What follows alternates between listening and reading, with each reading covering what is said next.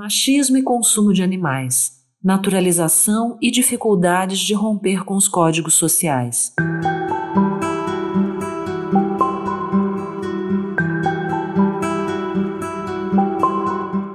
Ecofeminismo, Mulheres e Natureza é uma série de artigos que busca discutir a importância da conexão das mulheres com os seres não humanos e o meio ambiente. A série tem como objetivo abordar as questões éticas e morais, além das questões culturais, sociais e econômicas relacionadas ao feminismo, veganismo e ecologia. Como já falamos por aqui, a distorção histórica do feminismo vegetariano e seu silenciamento são, desde o século XVIII, barreiras difíceis de transpor. O discurso e as ações de importantes vozes ecofeministas animalistas em busca de um mundo igual para todos são constantemente desfocadas, resultando em uma maior dificuldade de questionar e abolir a exploração do meio ambiente e dos seres não humanos. Mas não para por aí. Como sociedade como feministas, enfrentamos enfrentamos ainda a dificuldade de romper com os padrões culturais impostos e naturalizados que transformam animais em pedaços de carne. Discussões sobre como mulheres são tratadas como pedaços de carne em uma sociedade machista geralmente acontecem em uma mesa cheia de pedaços de carne ou pedaços de corpos de outras fêmeas. Parece não importar nossa descendência, seja ela divina ou evolucionista, herbívora ou a epidemia do câncer ocasionada pela alimentação baseada em proteína animal, quanto mais a devastação ambiental ou o desbalanço na distribuição de alimento entre classes ricas e pobres, menos ainda o sofrimento animal embutido no nosso hábito de comer carne.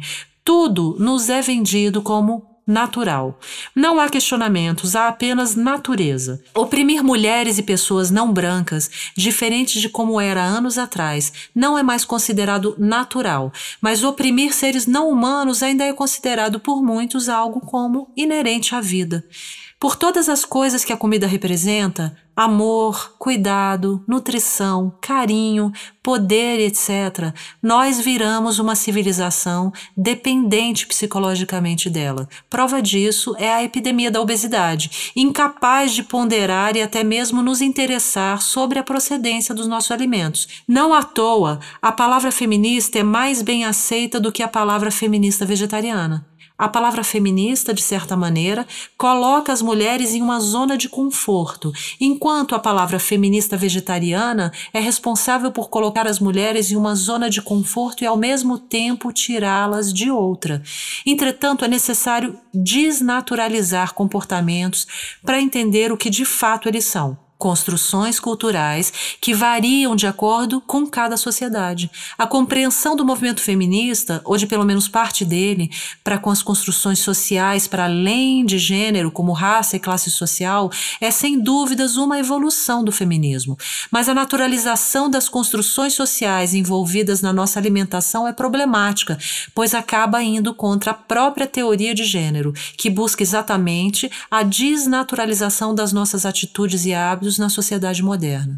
Em, abre aspas, corpos que pesam sobre os limites discursivos do sexo, fecha aspas, Judith Butler, a teórica feminista e professora, explica sobre as práticas regulatórias responsáveis por produzir os corpos que governam e rapidamente é possível entender como essa prática regulatória se aplica para além do ser humano, Abre aspas, toda força regulatória manifesta-se como uma espécie de poder produtivo, o poder de produzir, demarcar, fazer, circular, diferenciar os corpos que ela controla. Fecha aspas.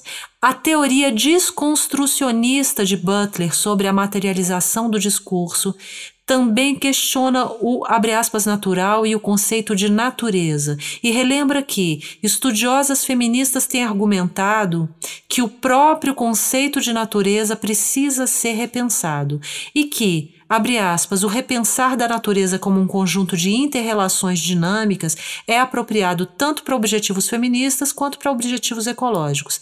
Esse repensar também coloca em questão o modelo de construção pelo qual o social atua unilateralmente sobre o natural e o investe com seus parâmetros e significados. Fecha aspas. Com uma leitura mais atenta de estudos antropológicos ou históricos sobre alimentação, hábitos à mesa e nutrição, conseguimos perceber também como não nos alimentamos apenas para a obtenção de nutrientes e que comida é um campo de estudo tão complexo quanto o sexo.